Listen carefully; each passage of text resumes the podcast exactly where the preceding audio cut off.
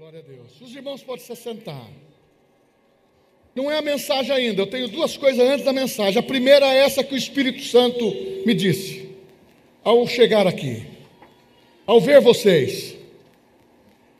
Eu fui levado para o texto de Ezequiel, capítulo 37, quando o profeta teve a visão do vale dos ossos secos. Esta visão que eu preciso dizer logo no começo. Nós estamos saindo para um novo tempo. É um tempo de vitória, é um tempo de escalar a montanha, é um tempo de chegar até o topo e olhar que a visão é clara, é nítida e nós temos objetivos a atingir. Mas, depois da pandemia, muitos não entenderam. A visão é a mesma.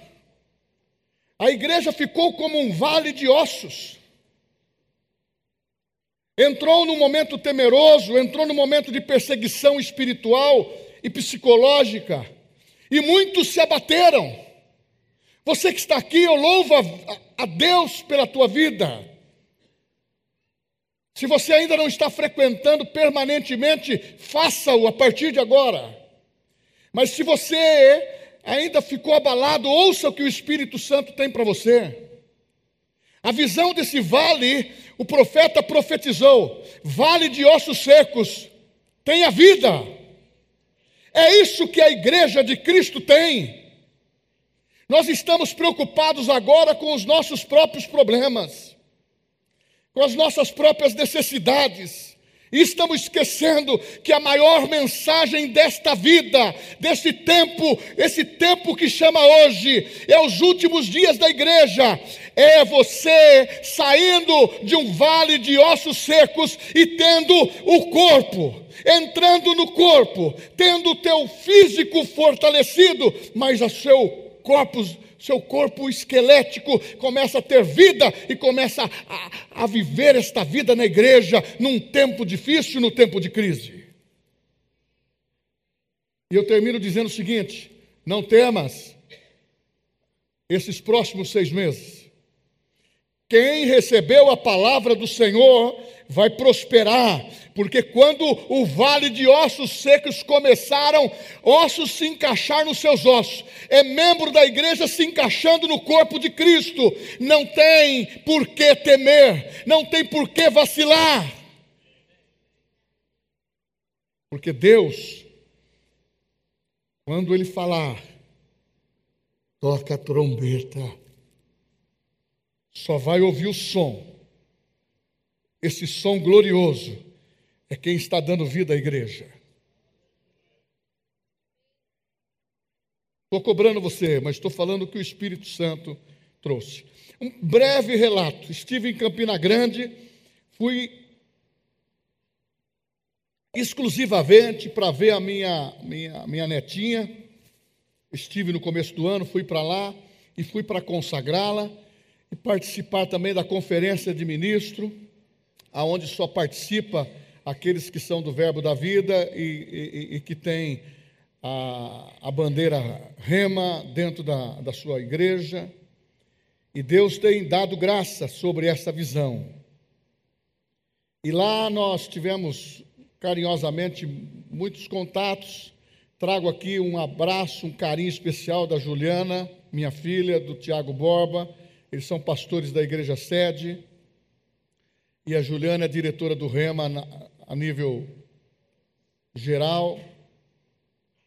E, e Deus tem feito grandes coisas. Mas eu vou contar para vocês em uma frase, duas. Passamos uma fase terrivelmente difícil nesse nascimento dessa criança. Poderíamos perder a Juliana, ou poderia perder a menina, ou poderia perder os dois. Mas nós ganhamos os dois, não perdemos nada. Esse Salmo 139, ele diz tudo para nós. E ao mesmo tempo também, a minha esposa foi comigo, ela ficou, como a outra vez ficou 40 dias, eu fiquei só 10 dias, voltei. E E quando eu cheguei aqui, eu tenho visto o impacto do, da graça de Deus sobre a nossa igreja. Coloquei meus pés aqui, algumas coisas aconteceram no meu espírito. E uma delas foi esta palavra que eu vim pro, para o Gustavo e a Roberta. A outra, essa palavra no louvor e a mensagem dessa noite. O que, que está escrito aqui? Há tempo para tudo. Eu estou com vontade de mudar o tema da mensagem, viu? Há tempo de mudar a tua história. Porque o que eu vou pregar é sobre experiências da fé que envolve todos. O texto que eu vou ler, mesmo assentados, nós ficamos um bom período em pé, está em Marcos, capítulo 2.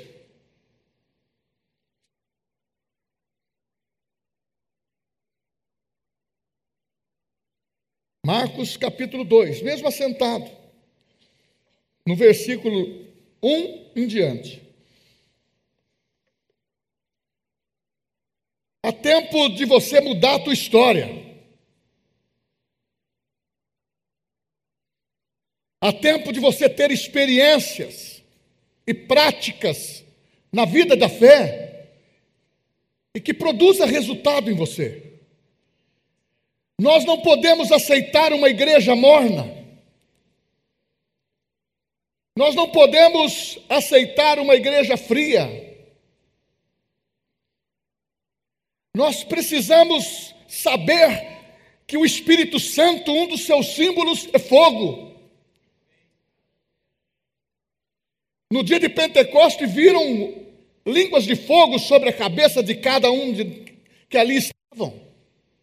E o Espírito Santo, ele foi derramado para viver dentro de nós. Então nós somos uma igreja afogueada, uma igreja abençoada. E a nossa história não pode ser do passado. A nossa história não pode ser daquilo que eu vivi esses 45 anos na igreja. A minha história tem que ser daqui para frente. Porque o que passou, passou. Nós precisamos entender que há um sopro do Espírito que levanta o seu corpo esquelético. E você tem uma aparência bonita. E você é formoso, formosa, porque o Espírito Santo está em você. Eu não estou falando aqui da beleza natural, estou falando da beleza espiritual que você tem para Deus. Porque Ele te vê por dentro e por fora. E ao ler esse texto, eu fiquei me imaginando dentro dessa mensagem. E a igreja e você. Eu quero que você acompanhe comigo. E alguns dias depois entrou outra vez em Cafarnaum. Cafarnaum é uma cidade que é onde Jesus basicamente morava. Sempre estava na casa de Pedro. Era conhecida como aldeia da consolação e soube que estava em casa. E logo se ajuntaram tantos, que nem ainda nos lugares junto à porta eles cabiam. Anunciava-lhes a palavra, e vieram ter com ele, conduzindo um paralítico trazido por quatro.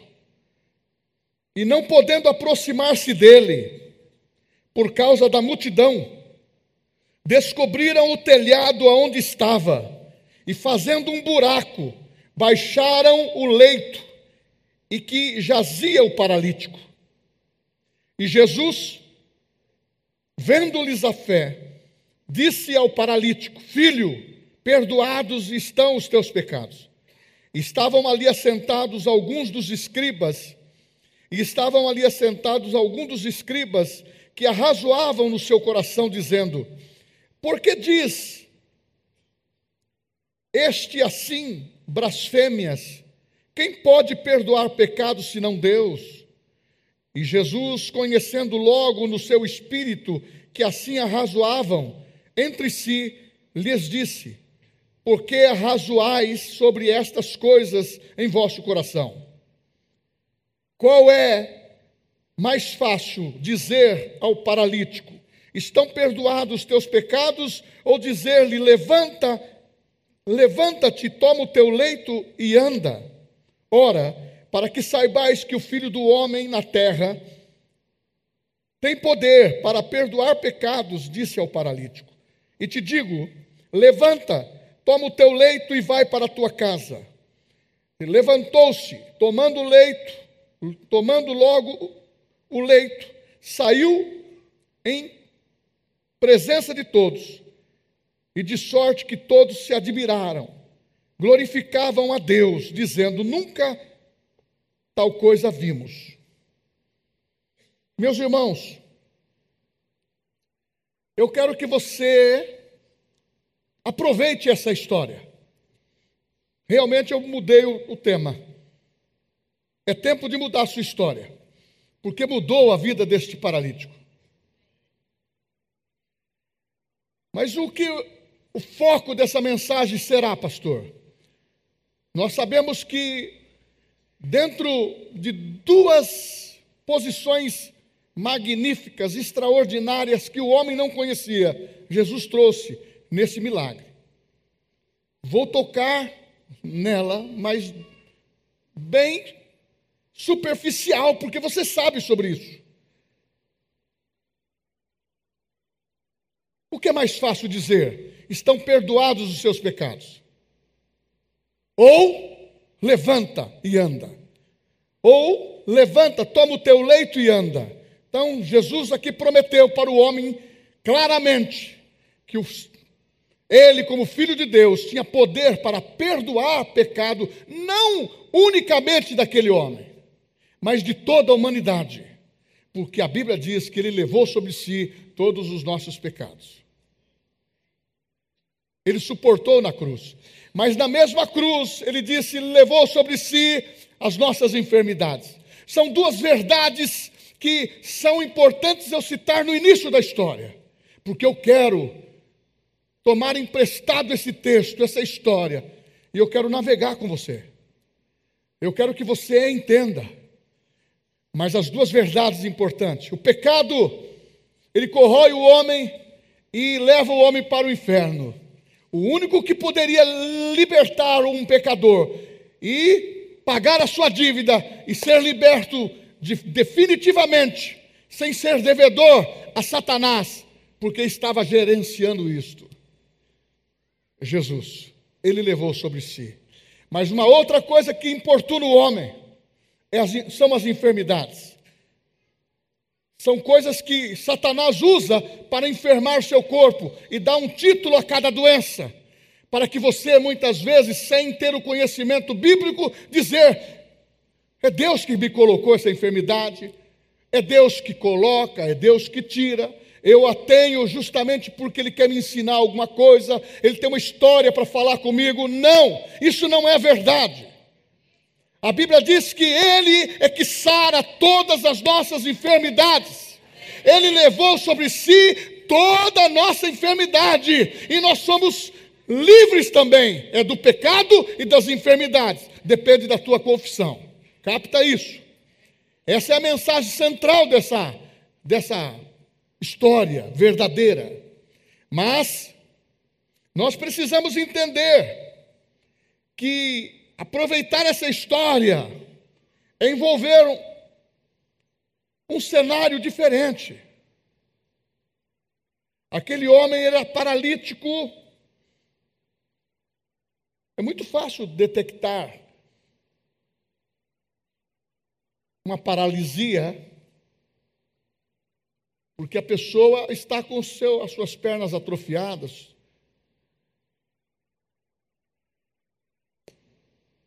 sofria desde nascença. Para tomar um, um, um, banho de sol, pegar um pouquinho de sol, precisa ser levado. Para dar banho, precisa dar outras pessoas fazer. Para dar comida, fazer tudo por ele. Eu não quero que você esteja nessa condição, nem eu. Mas quando a pessoa está no pecado, ela fica acorrentada desse jeitinho, escravo do seu próprio eu, sabendo que muitas vezes quem liberta é Jesus, mas muitas vezes não tem pessoas para levá-los a Cristo. Ou não tem amigos, não tem pessoas que estão sensíveis. E o Espírito Santo me colocou de uma forma diferente nisso. Diga à minha igreja, diga aos nossos irmãos, diga à nossa família, que ele levou cativo o cativeiro e distribuiu dons aos homens. Mas o que nós estamos fazendo com nossos dons? Muitas vezes nós queremos notoriedade do nosso dom. Muitas vezes, quando não somos chamados, ou quando não somos evidentes nos dons, a gente se sente abatido, mas você se esqueceu que ele faz de ossos soldados. Dentro do regime militar, tem que obedecer à cadeia de autoridade. Dentro da espiritualidade, tem que obedecer à cadeia de autoridade. E quando você tem um dom, a Bíblia diz que o dom é irrevogável. Use o bem, faça o bem, para que você não esteja enterrando aquilo que você recebeu, e até o que você recebeu será retirado e dá para alguém que saiba produzir e que quer produzir. E eu fui pensando também sobre os, os dons que eu recebi. Da mesma maneira que eu estou colocando agora você dentro do estreito, mas não vamos sair do estreito. Eu também estou colocando você dentro de uma vitória. Podemos mudar a história da nossa, da nossa vida, porque há tempo para tudo. Me perguntaram, pastor, está no tempo da tua aposentadoria. Muitos me perguntam sobre isso. Eu digo, eu não quero aposentar. Eu não vou aposentar. Eu vou continuar. Muitos falam assim, pastor, está no tempo de jubilar. Jubilar o que, que significa? Parar para o reino? Pelo contrário, eu tenho recebido a palavra de Deus, está no tempo de correr a carreira. Nós estamos no tempo de correr a carreira.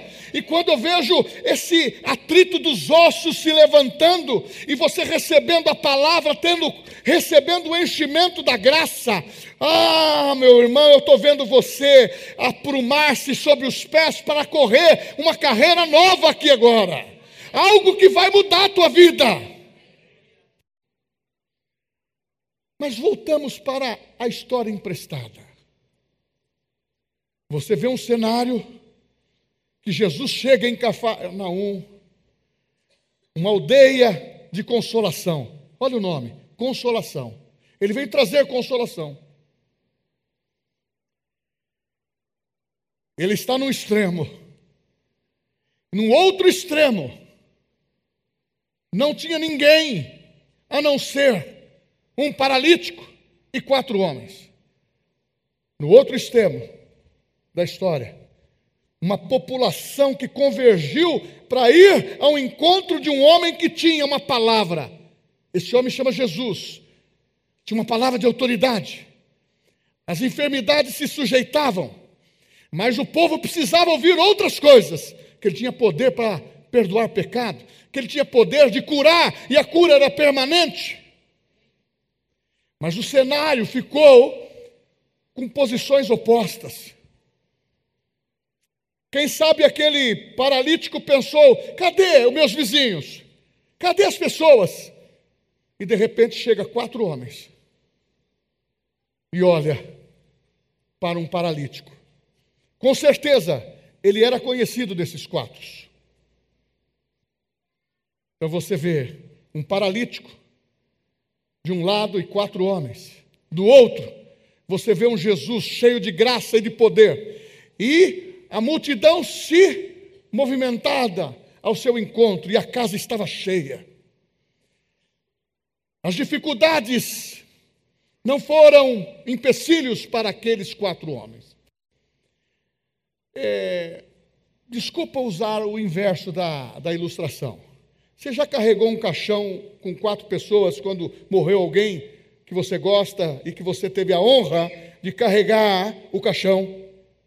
Eu tive vários, como pastor, como família, da minha própria mãe, do meu próprio pai, e levar. Isso é uma honra. Para muitos, ele vê o destaque. Aqueles homens não viram o destaque, não tinha plateia. Aqueles homens pegaram uma maca e puseram o paralítico nas costas. E caminharam, atravessaram de um extremo ao outro. E quando chegou Parecia que tudo estava resolvido, chegamos no lugar certo, Jesus está lá dentro. Muitas vezes a caminhada cristã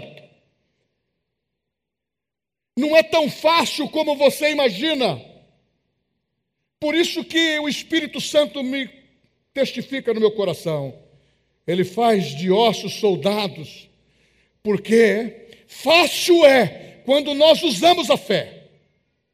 Mas difícil é quando nós queremos ficar na dinâmica da palavra, sem as experiências, sem as práticas, sem a confissão. Eu sou útil para Deus da maneira que eu quero ser útil. Eu vou aplicar algumas coisas para a família, para você, para mim, para nós. E a vitória. Nós vamos chegar num momento ápice. É como entrar na, em Jerusalém. Glória, glória, oh glória, ah, glória a Deus.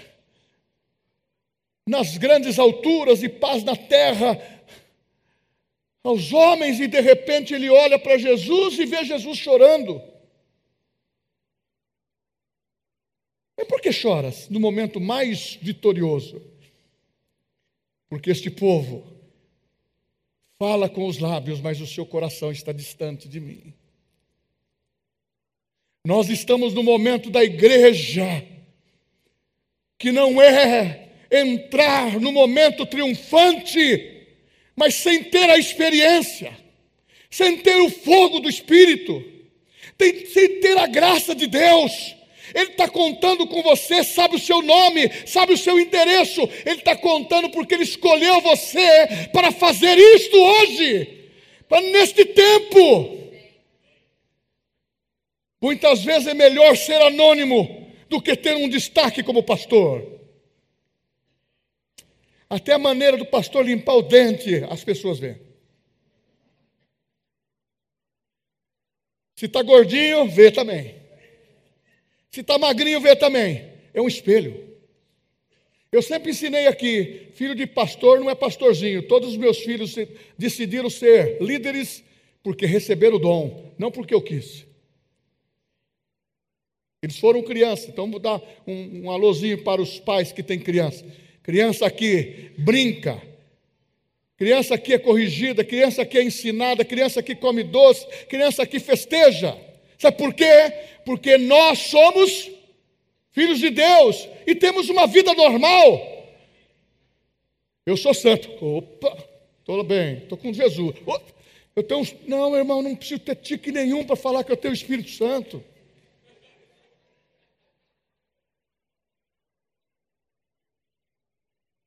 Eu posso dizer assim diz o Senhor, mas eu não preciso ficar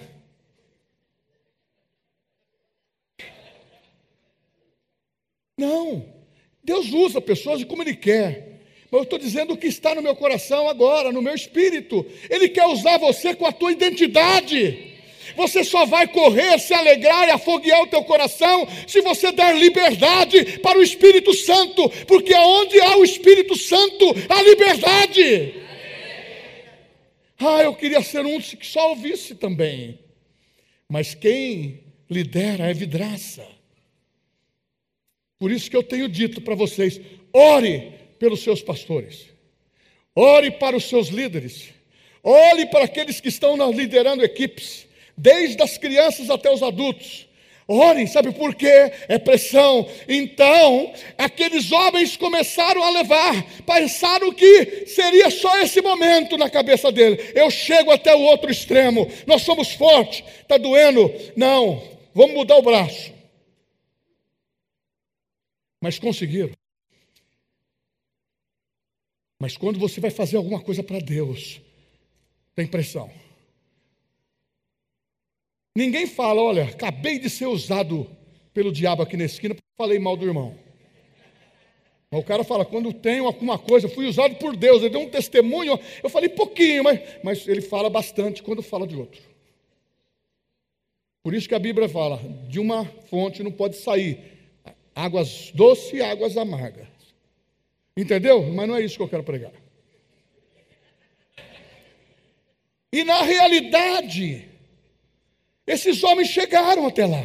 Talvez você recebeu dons para carregar, para tocar, para pregar, para ensinar, para ficar nas crianças, para ficar nos adultos, para fazer isso e aquilo, ou ficar dentro do fora do cenário, ficar preparando o cenário para produzir. Quem fez essas coisas aqui? Ou encheu a bexiga, se o camarada, a mulher não tiver um bom pulmão, não, não consegue.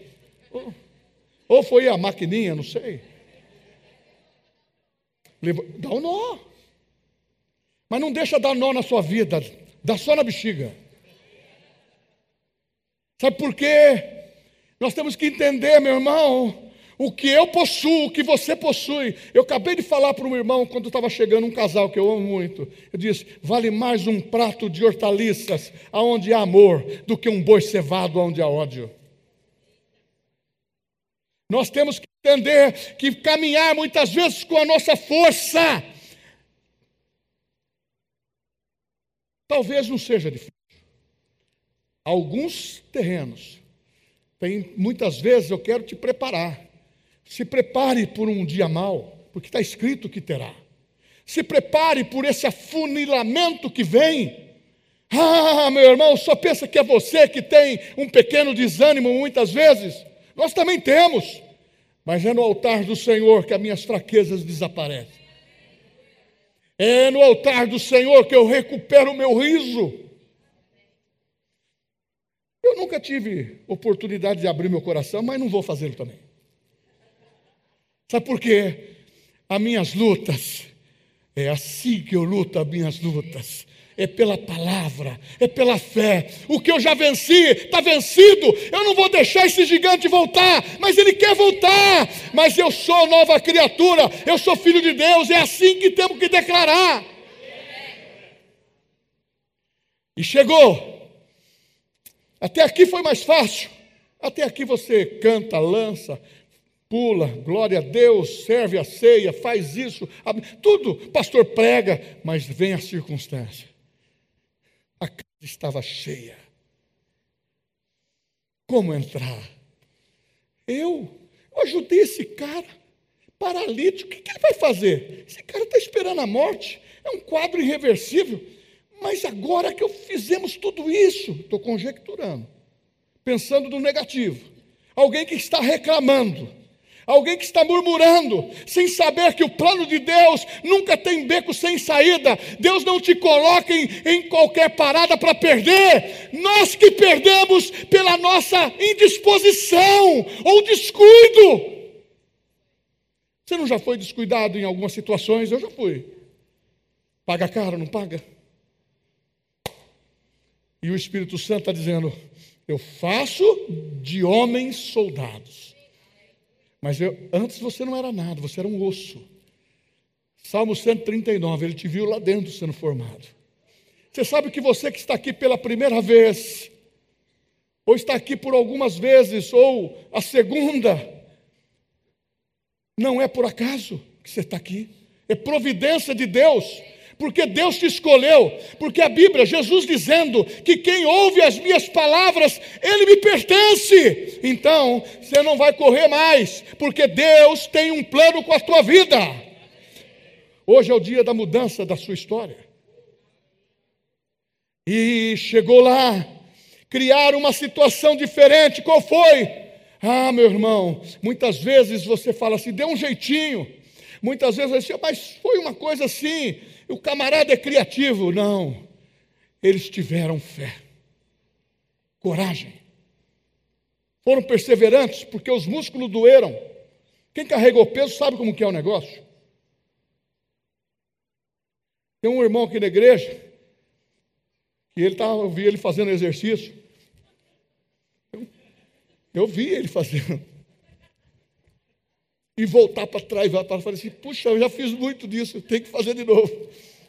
Aí eu fico pensando assim, você já pensou, você já fez musculação na, das suas pernas, como que é? No outro dia, passa uma semana, você está com a perninha. Desculpa, até para ir no banheiro é difícil. Meu irmão, aqueles quatro homens deram jeito, mas o jeito que eles deram foi o jeito da fé. Fé é um centro de forças que é gerado pela palavra. Romanos 12, 3. Cada um que aceita Jesus e nasce de novo, recebe uma medida de fé, e quando ele alimenta a sua vida, isso é um gerador que faz você crescer. Você pode ler um outro livro, procure saber qual o título. Você pode assistir um filme, é ótimo, tem problema, mas você precisa se aprimorar na palavra que vai enriquecer o teu coração. nós estamos num tempo que os, as melhores cabeças do mundo, as melhores fontes de informação, ela quer informar a sua emoção, oscilando para cima e oscilando para baixo. Manipula psicologicamente. Os filmes estão assim. Eu até recomendei um filme para o Daniel e vou falar agora, eu vou até falar para ele não assistir, que não, a primeira, o primeiro, o primeiro time foi ótimo. Aí começa a mostrar aquilo que há de imperativo no mundo, destilando o que pode acontecer, usando uma, alguma coisa que atrai a gente, que tem contrariado a palavra. Eu vi, querendo usar o poder de Deus mistificando com outras coisas para dizer que tem outras fontes no universo e que tudo é possível. Eu posso achar a Deus em tudo, até num graveto. Meu irmão, disse Jesus: Eu sou o caminho, a verdade e a vida. Ninguém vem ao Pai se não for por mim.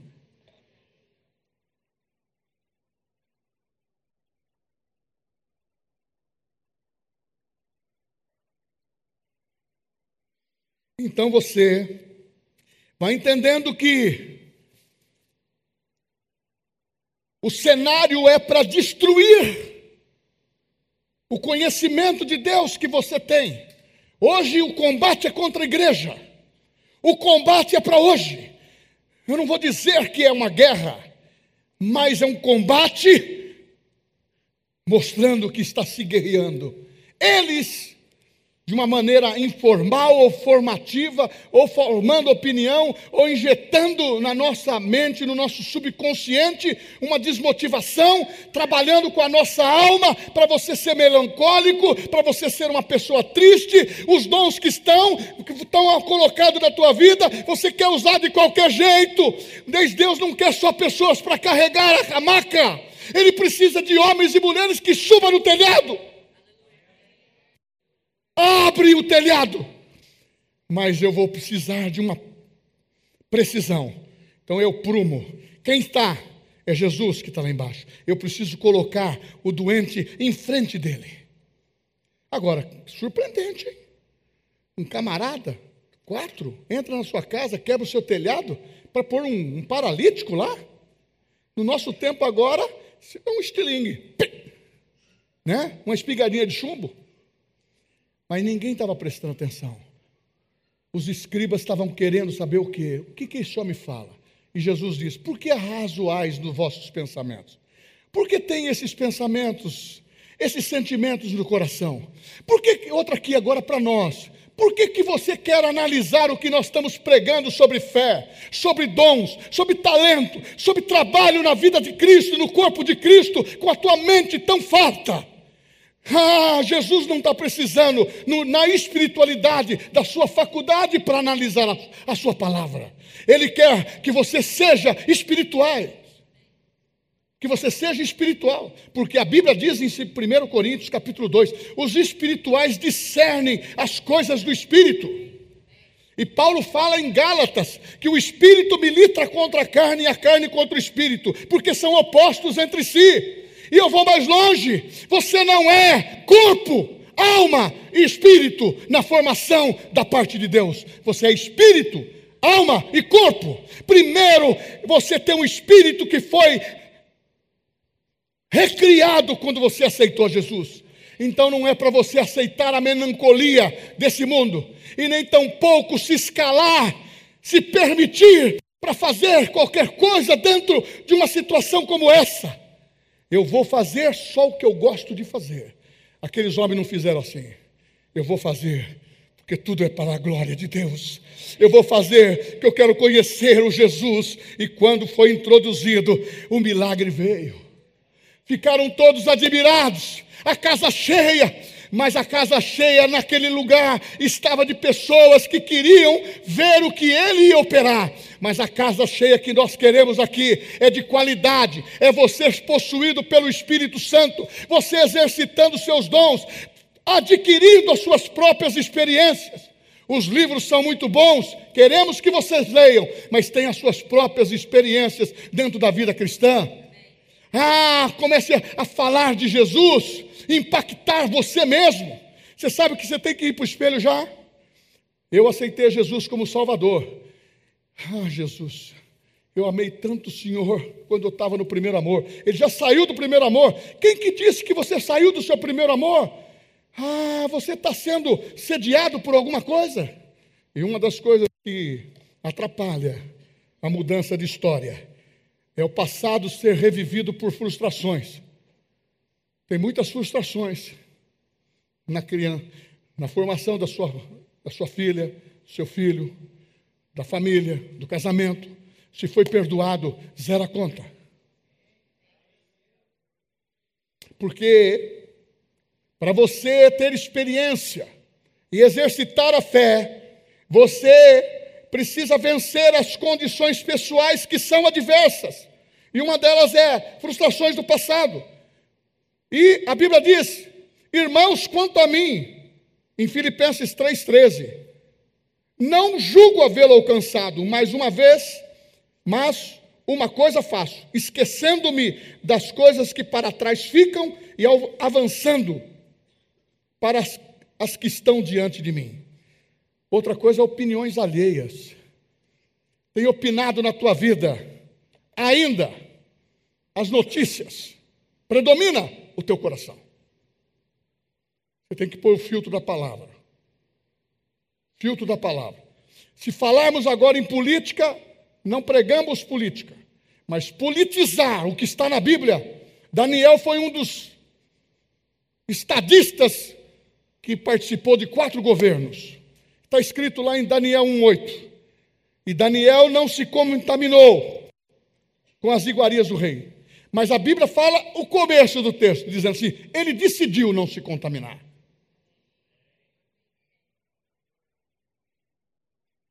Opiniões alheias dos amigos que não são cristãos, de pessoas que muitas vezes estão dentro de uma amizade sadia. Mantenha a amizade sadia influencia você, a tua fé, para que eles venham a Cristo e não permita que eles influenciem você pelos costumes que eles têm. Não se contamine com as novidades da terra. A novidade da terra é grande, os olhos ficam babando. Tudo é gostoso. Mas podemos ter problema opiniões alheias que ferem o princípio da palavra. Você recebe uma orientação familiar e outro vem e diz: o pastor não está pensando assim. Ou o pastor pensa assim porque ele tem a família toda dele na graça de Deus. Ele não tem problema nenhum para resolver. Os filhos são santos desde quando nasceram. Mas pergunta para o meu querido pastor Daniel quantas vezes eu disciplinei ele a minha filha, o meu outro filho. Quantas vezes eu chorei porque disciplinei? Quantas vezes o meu não permaneceu? E o Paraíba fala o seguinte: quem come do meu pirão, prova do meu cinturão. Tem muito pai que escondeu a vara de correção.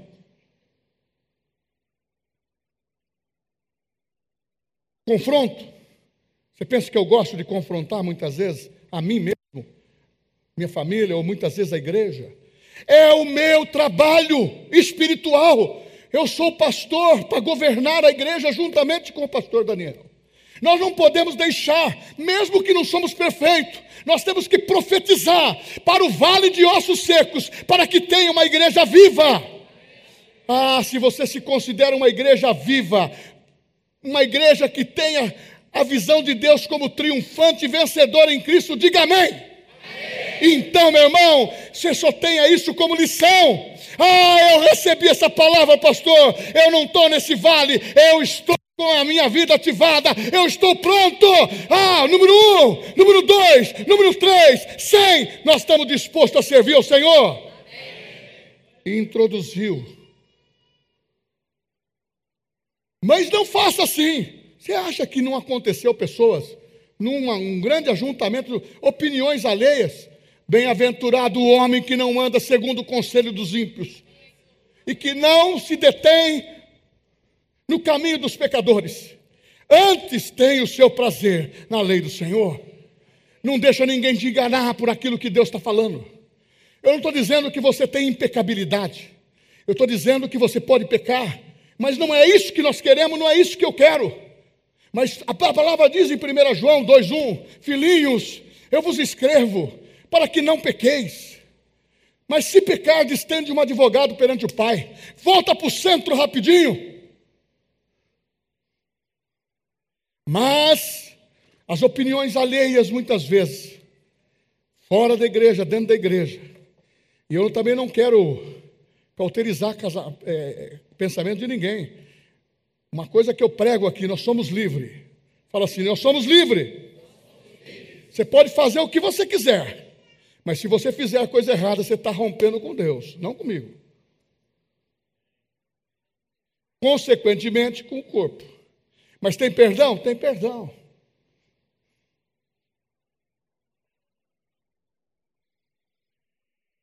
Os raciocínios, pensamentos, isso atrapalha muito.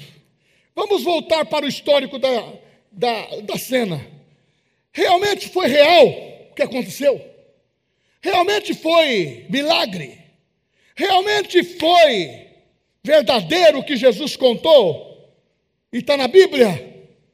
Tem alguns que usam isso como uma história, como se fosse um livro de contos. Não, isso é verdadeiro, tanto no passado como no presente, porque o próprio Cristo diz: eu. Eu sou aquele, eu sou, antes e depois. E além de mim, nenhum outro haverá. Isso ele falou para o Pai, o Filho e o Espírito Santo. Estarei convosco todos os dias, até a consumação do século. Igreja, está na hora de nós levarmos o paralítico para o outro extremo tem trabalho, tem adversidades, tem dificuldades, mas nós não podemos parar. Ouça, veja o quadro de quanto você é importante. Mas, mas o adversário quer dizer: não, tem tempo ainda, você é jovem, tem tempo ainda. Não dá para negociar o dom, não dá para negociar a carreira, não dá para fazer coisas diferentes do que a santidade de Deus para nós fluirmos na graça. Se nós negociarmos isto, nós ficamos na mão do adversário. Pastor, ouça, as lições da fé está falando. Jesus está contando com você. Você percebeu que não foi uma pessoa só que se inclinou para o paralítico? Já houve a multiplicação, foi quatro homens. Multiplicou. A visão de Deus para a igreja é multiplicação. A visão de Deus para a igreja, a parábola dos talentos é multiplicação. Não adianta eu ter o dom e não influenciar. Não adianta eu ter o dom e não multiplicar. Não adianta eu ter o dom e não fazer. Porque muitos têm e não faz. E muitos faz, mas de qualquer jeito. E muitos querem, mas não querem a responsabilidade da ação, do compromisso. E muitas vezes ou se comprometemos com Deus, ou se comprometemos com o mundo. Você tem tempo para ir em todos os aniversários, deve ir, dentro da sua planeia. Eu não sei como você paga todos os presentes que você dá. Se tiver bastante, aí o orçamento, né, vai. Outra coisa, todos os churrascos. Mas na igreja, eu vou na igreja uma vez. Eu já estou indo muito. Pastor, nós temos os horários sempre certos. Só quando o pastor está meio bombado assim, pode passar. Mas não vai não. Aí as pessoas muitas vezes querem uma prestação de conta. Sabe o que pode estar errado? É quando você começa a ser introspectivo para você mesmo. Egocentrismo chama isso. Ah, se o pastor fosse orgulhoso pelos dons que ele tem. Ah, se o pastor fosse orgulhoso pelo pastorado. Eu até disse: se eu não fosse pastor, talvez muitas aflições eu não passava, mas passei com alegria Oh, aleluia! Passei cantando, passei vencendo, e quando eu olho para trás eu tenho tristeza porque muitos perderam. Eu não quero que perca. Eu não quero ganhar sozinho. Eu não quero ganhar só nossa igreja. Nós precisamos todas ganharem, ganhando almas para Cristo e sendo portadores da palavra, mas dentro da regra, como diz um, um, um homem que, que diz sempre aí, dentro das quatro linhas. Tem que ter. Aqui nós temos 66 linhas, é de Gênesis Apocalipse. Pastor, e aonde o senhor quer chegar? Eu quero chegar ao momento que aquela experiência deu certo. Aqueles homens que querem, queriam servir, deu certo. Serviram de coração, se prontificaram, deram um jeito de fazer o que tinha que fazer possivelmente criticados, possivelmente pode trabalhar amanhã, pode marcar que amanhã, três horas da manhã eu estou aqui. Tem outros não deu. Essa semana foi pegar esse paralítico, o cara é gordinho, estou quebrado, estou quebrado. Irmão, tudo tem uma desculpa. Ah, mas quando você chega e vê que o que você fez está dando certo. Ah, quantos que subiram lá? Eu não via nada. O cara foi de frente. Oh, Jesus, ele curou. O cara levantou, deu certo, irmão. O que você está passando com adversidades e dificuldades, eu quero te dizer para você: dá certo. Quando você depende de Deus, dá tudo certo. Aquilo que está invertido volta a entrar no alinhamento, porque você diz para tempestade: tempestade, para. Problema cessa. Dinheiro vem. Trabalho vem. Disposição vem. Porque você começa a colocar o amor naquilo que você faz. Porque eu vejo, eu gosto de futebol também. Ah, meu irmão, mas o cara fica lá, uh, duas horas, meu time, duas horas cantando. Argentino, então, o cara canta, canta, canta, canta, não fica nem rouco. Toma umas biritas e vai embora. E nós, muitas vezes, temos assim, é isso que me faz cantar. É isso que. Estou alegre, irmão. É isso. Irmão, nós estamos no momento em que deve avivar o nosso coração. Ah, celebrar o Senhor com voz de júbilo. Ah, toca a guitarra, toca a bateria. Sabe como que a arca para a guerra? Eles iam com o movimento do louvor. É tempo de guerra. Filisteu, a tua cabeça vai rolar hoje. E cantando ao Senhor, bendizei ao Senhor, vós servos do Senhor, aleluia, o povo começava a louvar, irmãos, tem que ter um cântico novo na nossa boca, é a igreja, igreja dos dias atuais, que conhece o começo da história, o meio da história, o final da história, tem que se alegrar mais,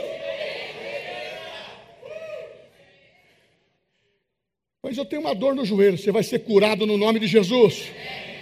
Pastor, toda vez que eu pulo, dá uma dor de barriga, vai ser curado no nome de Jesus. Vai ser curada a artrose, vai ser curado o câncer, vai ser curada a indisposição, vai ser curada a tua vida, porque Deus é poderoso para fazer infinitamente mais. A experiência daqueles homens deu certo. Quem que eles viram lá? Rapaz, o Galileu começou a revolucionar.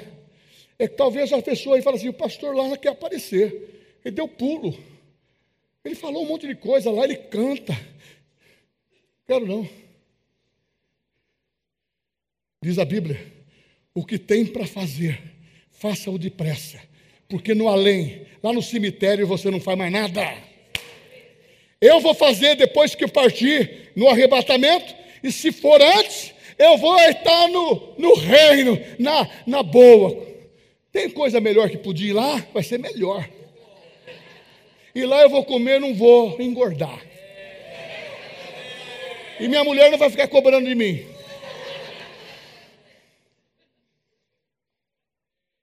A cura daquele homem foi a prova inegável do perdão de Deus e do seu amor. Não importa a condição em que você esteja, busque os seus objetivos com fé. Você mora no Molendade, você mora lá no Gágio, você mora no Estoril, você mora no condomínio, você pega o seu carro, venha para a igreja. Ah, meu irmão, faz de ossos soldados faz de ossos soldados, está ecoando dentro do meu, do meu espírito, na minha cabeça. Você não sabe a vontade que eu tenho de estar explodindo dentro da graça de Deus, sabe por quê? Eu gostaria, eu, mas o Espírito Santo muito mais, que vocês não sejam ouvintes, mas praticantes, porque o tema da mensagem inicial é experiências práticas envolvendo todos na fé. Não foi um homem só que foi envolvido, foi quatro. Quatro os levaram para que uma casa toda fosse envolvida e deram glória a Deus, ficaram admirados do que estava acontecendo. Porque se um paralítico andar aqui, não fica ninguém sentado quietinho. É glória a Deus, glória a Deus. E se eu soltar agora, eu já vi. Agora eu não vi, mas já vi. Já vi anjos. Quando eu comecei meu ministério, eu tinha 18 anos e estava fora. As pessoas chutavam vela de macumba, colocavam minha fotografia para fazer as macumbas, porque quando eu orava caía 30, 40 endemoniados. Aí foram, eu morava na casa de um pipoqueiro, porque foi começo de obra. Comecei pregando para um salão, depois para as cadeiras, depois para 300, 400 pessoas. E, e a pessoa falou: Eu quero saber o que, que esse missionário pastor está aí. Quero saber. O pastor não está aqui agora. O senhor está mentindo. Porque eu estou aqui na tua sala, eu estou vendo vulto lá no quarto. Tinha anjos guardando as minhas coisas lá. Sabe o que eu tinha lá? Hã? Sabe o que eu tinha lá? Uma Bíblia e uma malinha com poucas roupas. Só isso. Comia uma pipoca à noite para a refeição. Quando almoçava, não jantava, porque tinha que pagar o aluguel. Mas os milagres acontecendo. Eu carreguei a maca, mas quando entrei na casa, eu vi as diversidades. Então, seja perseverante e corajoso.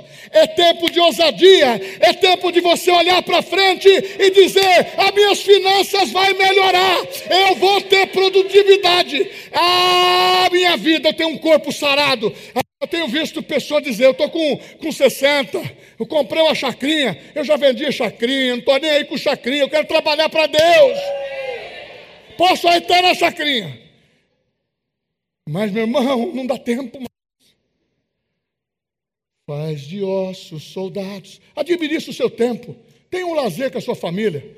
Homem, você não é solteiro mais se você é casado.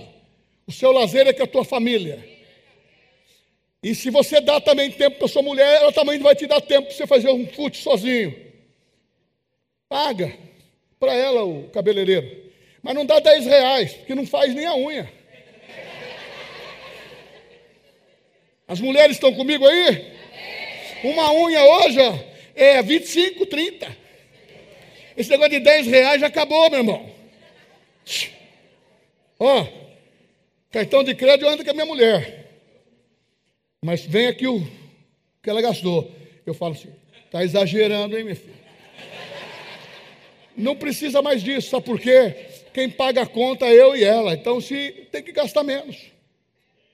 E quando precisa de uma folga, ó, aquela economia de guerra acabou. Pode, pode gastar. Não vou dar mais 10, vou dar 20. Priorize uma boa amizade. Amizade da fé, primeiramente. Aqui, aquela que apoia o que se acredita. Porque o seu melhor amigo é aquele que fomenta a tua fé. Mas o seu inimigo muitas vezes não é o diabo, é aquele que buzina na tua cabeça. Você viu? Você trabalha já conosco aqui um tempão. Rapaz, aquela mulher está olhando para você sempre. Você não vai dar uma bola para ela? E a pessoa ouve. E para a mulher a mesma coisa. Eu estou citando isso porque agora é um tema atual de. de não, de, de abordar, de. Como que se. Agora fugiu o nome? Assédio sexual. É um tema atual. Mas é um tema atualíssimo na mão do diabo. Já fazem milhares de anos que ele faz isso. Agora, uma amizade do corpo de Cristo.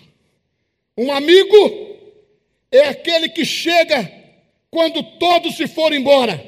Pode acontecer Covid, pode acontecer qualquer problema na nação, a igreja vai estar com a porta aberta, porque é o, porco, é o porto seguro para você, é o lugar do amigo, é o lugar do irmão, é o lugar da família. Aqui você tem pão, aqui você tem estímulo. Porque nós só ministramos palavra que cura você, que levanta você, que encoraja você, porque você é um vitorioso. Que admirável esse pastor! Não, todos nós somos maravilhosos, porque é maravilhosa a graça. Ah, meu irmão, se não fosse a graça, eu e você não estaríamos aqui. E eu vou para o finalmente. Na crise, ou melhor, na primeira crise, ou na segunda, ou talvez na sua história, algumas coisas aconteceram no seu casamento, faliu.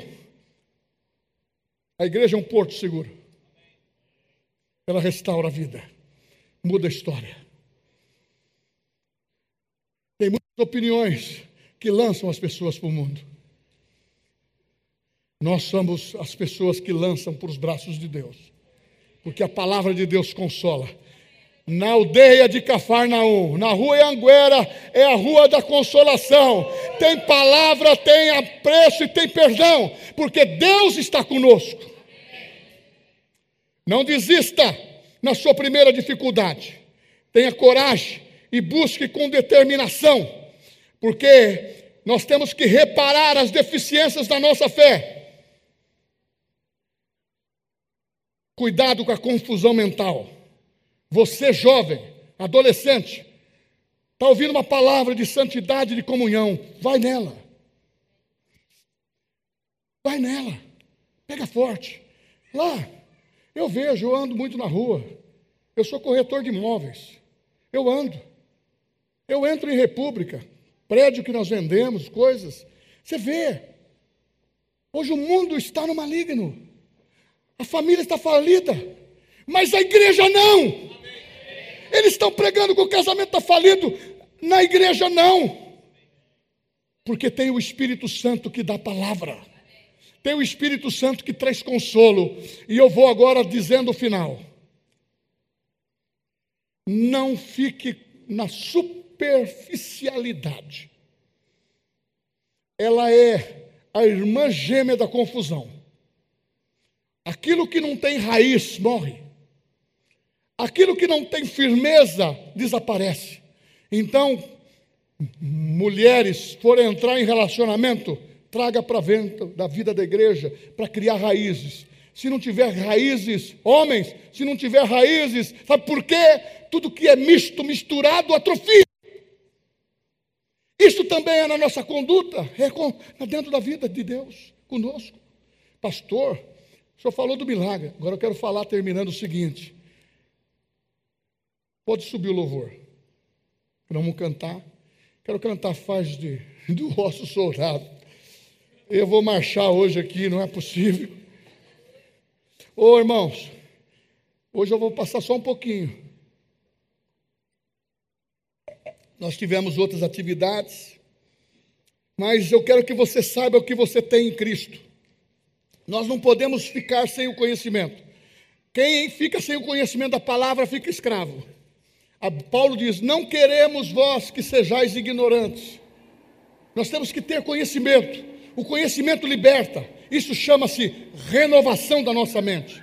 Prosperidade, renovação da nossa mente. Cura, renovação da nossa mente. Corpo sadio, renovação da nossa mente. Amar o próximo, renovação da nossa mente. Perdoar, renovação da nossa mente. Nós temos que armazenar isso na mente no coração, no nosso espírito. Fique em pé. E o Espírito Santo diz: poder dado a você. Deus deu poder para aqueles quatro homens, quatro mulheres, quatro homens. Ai, pastor, a minha história é tão complicada. Ele muda a história. É o tempo certo, muda a história. Pastor, eu preciso de oportunidade. Ele muda a história. Quando você está servindo ao Senhor, uma das coisas que Deus quer ver, sabe o que? experiência.